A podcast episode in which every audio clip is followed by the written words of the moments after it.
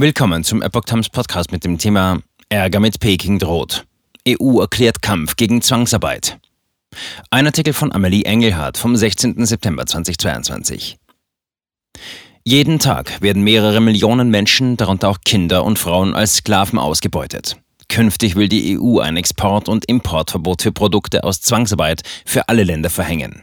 Widerstand wird vor allem von China erwartet, aber mehr als Drohgebärde. Die EU-Kommission hat am Mittwoch, 14.09. angekündigt, Produkte aus Zwangsarbeit künftig auf dem EU-Markt zu verbieten. Das Verbot betrifft alle Produkte unabhängig vom Wirtschaftszweig oder dem betreffenden Unternehmen. Dabei spielt es auch keine Rolle, ob die Produkte in der EU hergestellt werden oder ob sie für den Inlandsverbrauch oder den Export bestimmt sind. Dazu gehören auch aus Drittländern eingeführte Waren, heißt es in der Pressemitteilung. Im vergangenen September kündigte Ursula von der Leyen bereits an, dass sie einen Gesetzesvorschlag für ein neues Instrument zum Verbot von Zwangsarbeitsprodukten vorlegen werde.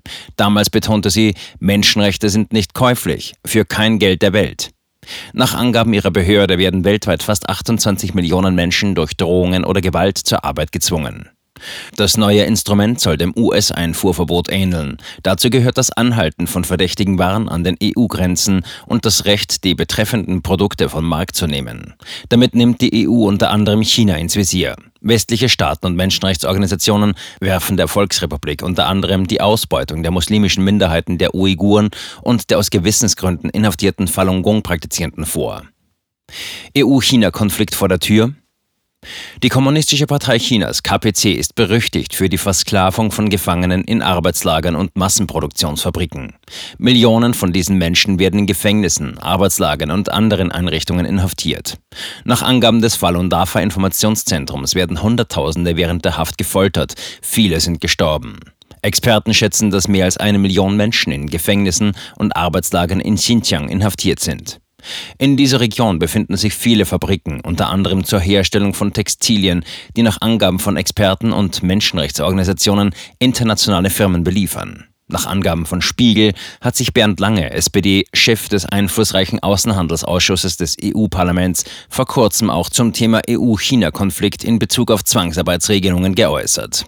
Laut Lange ist es unwahrscheinlich, dass Peking die neuen Regeln ohne weitere Maßnahmen tolerieren wird. Natürlich wird es eine Reaktion geben, sagte er, aber seiner Meinung nach kann China sich nicht erlauben, den Handel mit der EU dicht zu machen. Dafür ist die gegenseitige Abhängigkeit zu groß. Wir sollten also nur mit einer rhetorischen Gegenreaktion rechnen, so lange. Strenger als in den USA. Die EU-Verordnung geht weiter als die jüngsten US-Vorschriften, da sie alle Produkte verbietet, bei denen ein begründeter Verdacht auf Zwangsarbeit in der Lieferkette besteht. In den USA wurde 2021 ein Gesetz gegen Zwangsarbeit ausschließlich für Uiguren in China verabschiedet. Aber die vorgeschlagene EU-Gesetzgebung zielt auf Zwangsarbeit in allen Ländern ab, auch in der EU selbst. Das geplante Gesetz sieht auch die Einrichtung einer Datenbank für Risikobereiche und Produkte, die mit Zwangsarbeit in Verbindung stehen könnten, vor. Darüber hinaus wird eine neue Plattform, EU First Labor Product Network, eingerichtet, um eine strukturierte Koordinierung und Zusammenarbeit zwischen den zuständigen Behörden und der Kommission zu gewährleisten, wie es bereits angekündigt wurde. Der Vorschlag muss vom Rat der Europäischen Union und dem Europäischen Parlament diskutiert und zugestimmt werden, bevor er in Kraft tritt. Besorgniserregende Berichte. Die internationale Arbeitsorganisation IAO definiert Zwangsarbeit als jede Art von Arbeit oder Dienstleistung, die von einer Person unter Androhung irgendeiner Strafe verlangt wird und für die sie sich nicht freiwillig zur Verfügung gestellt hat. Der Vorschlag der EU-Kommission folgt einem Bericht, der von der Internationalen Arbeitsorganisation ILO in den USA veröffentlicht wurde. Diesem Bericht ist zu entnehmen, dass weltweit rund 50 Millionen Menschen in moderner Sklaverei gehalten werden.